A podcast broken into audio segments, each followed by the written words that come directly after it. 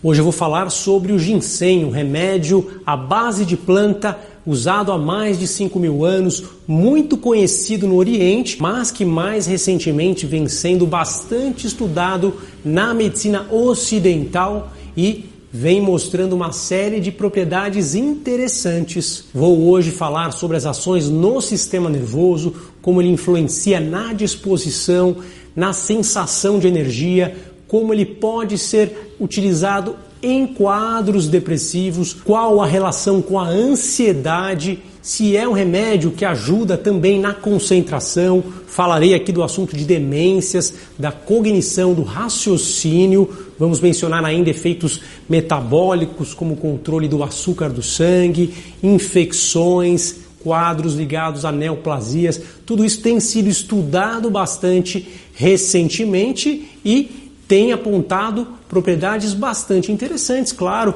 alguns efeitos colaterais que você também precisa conhecer, algumas orientações e lembrando que pode ser encontrado isoladamente ou associado a vitaminas. Nós falaremos as marcas e as apresentações mais comuns, bem como as dosagens. Claro, sempre lembrando que em muitos casos há contraindicações e que a automedicação deve ser evitada.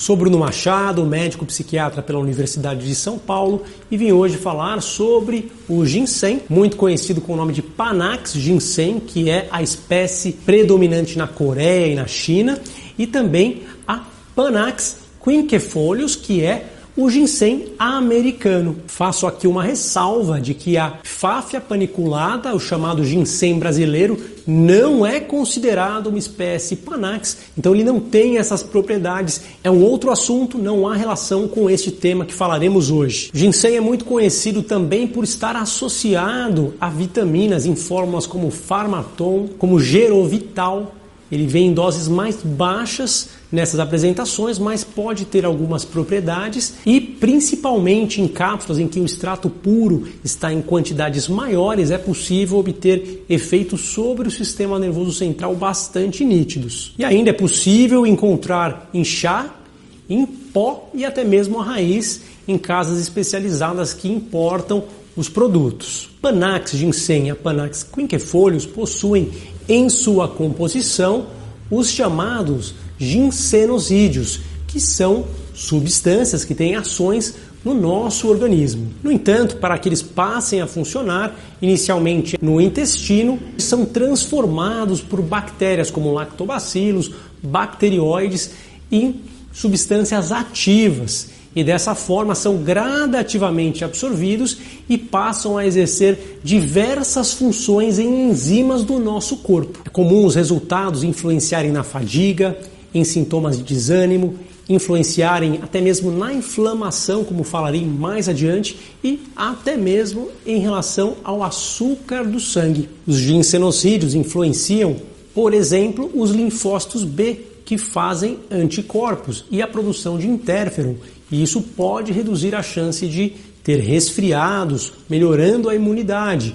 É possível ainda pessoas que tenham alterações no açúcar do sangue terem uma melhora com a interação que este medicamento tem no GLUT1, que é um receptor que modula o açúcar do sangue. No entanto, a gente sempre ressalta que você não deve modificar o seu tratamento para diabetes sem falar com o seu médico, porque é um quadro muito sério. Muito interessante a gente observar as ações que o ginseng tem no sistema nervoso. Ele atua sobre a dopamina, sobre a acetilcolina, sobre serotonina também e noradrenalina.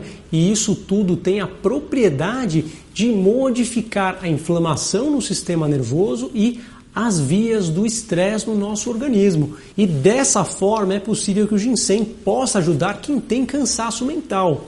Mas quando o cansaço é físico também, os estudos não mostram estes resultados.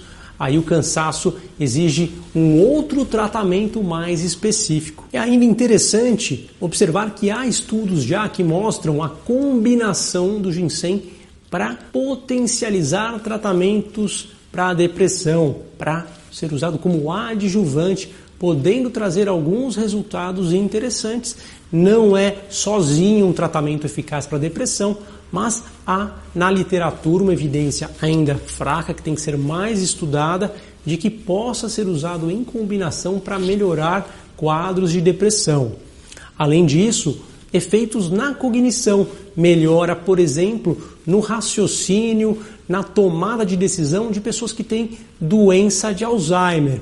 Mas ele não retarda a doença de Alzheimer, não cura, não impede a doença de progredir e não substitui os remédios tradicionais que são usados para lentificar a progressão do Alzheimer. Interessante lembrar que na literatura médica há relatos também de efeitos não positivos dado a estes efeitos ligados à dopamina que estimula bastante. Então, em geral, um remédio que pode piorar a ansiedade, crises de pânico, até mesmo crises desencadeadas pelo ginseng e até mesmo pessoas que têm um transtorno bipolar que tenham ido para mania, tido fase de euforia e mania.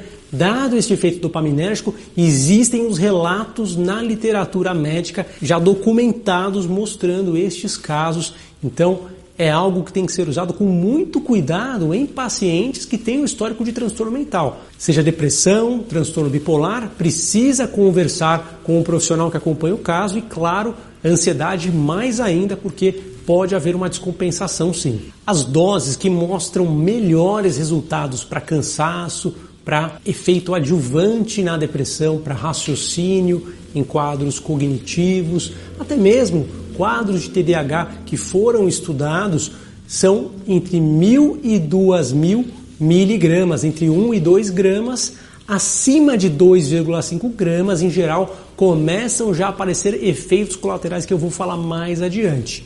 Doses mais baixas, como essas encontradas, por exemplo, no Farmaton, né? no Gerovital, outras vitaminas que temos muito aqui nas farmácias do Brasil, são mais úteis nos estudos que mostram benefícios para evitar resfriados. Então não tem tantas propriedades assim sobre o sistema nervoso, embora existam relatos de pessoas que utilizaram e perceberam mais disposição. Ainda um efeito interessante que a gente poderia citar, que foi observado somente em laboratório, por modular a dopamina seria um potencial, é exatamente o uso em compulsões e dependências químicas, como já foi se observado em laboratório. Vale a pena a gente lembrar que as doses acima de 2,5 gramas podem trazer efeitos colaterais como nervosismo, agitação, tremores, hipertensão. Então, sendo assim, não é recomendado ultrapassar essas doses. Mas, principalmente, se você usa remédio psiquiátrico, se você faz tratamento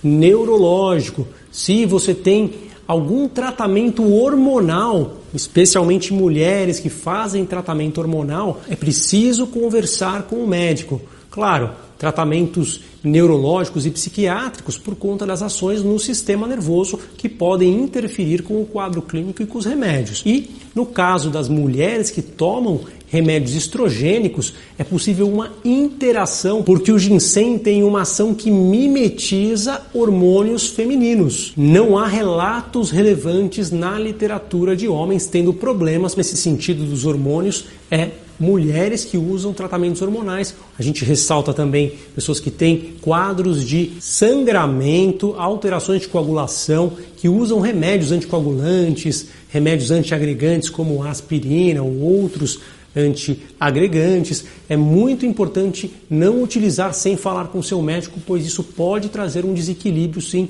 em relação aos sangramentos. Também doenças ligadas à imunidade, doenças autoimunes, não deve ser utilizado em quem faz uso de imunodepressores como corticoides, como remédios que modulam o sistema imunológico. Também não deve ser usado durante a gestação e a amamentação, pois é possível sim uma interferência nesse processo hormonal que é importante sim, claro, o processo de coagulação que pode estar alterado nesta etapa da gravidez e pós-parto. Ainda como efeitos adversos estão reportados na literatura alterações intestinais, dor de cabeça e até mesmo arritmias. Então, sempre muito cuidado quando houver uma dose muito elevada ou condições que possam interagir com este medicamento. Como falamos, o ginseng é uma planta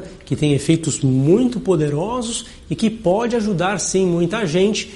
No entanto, tenha cuidado quando necessário, converse com o seu médico, especialmente se tiver esses quadros relacionados conforme eu falei aqui agora. Esse é um remédio que é vendido sem prescrição, mas tenha em mente que ele tem ações poderosas e que pode até mesmo trazer efeitos negativos. Por isso, tenha bastante responsabilidade e faça uma decisão consciente acerca do seu uso. Fico por aqui. Se você está gostando do meu conteúdo, não deixe de curtir o vídeo, de compartilhar com os amigos, com a família. Deixe o seu comentário, sugestão para tema aqui. Curte, segue o canal, liga lá o sininho da notificação. É importante que você participe para receber os conteúdos novos que estão vindo. Claro, o algoritmo do YouTube vai entender que você está gostando do assunto e vai trazer os temas à tona. Um abraço, até breve. Tchau, tchau.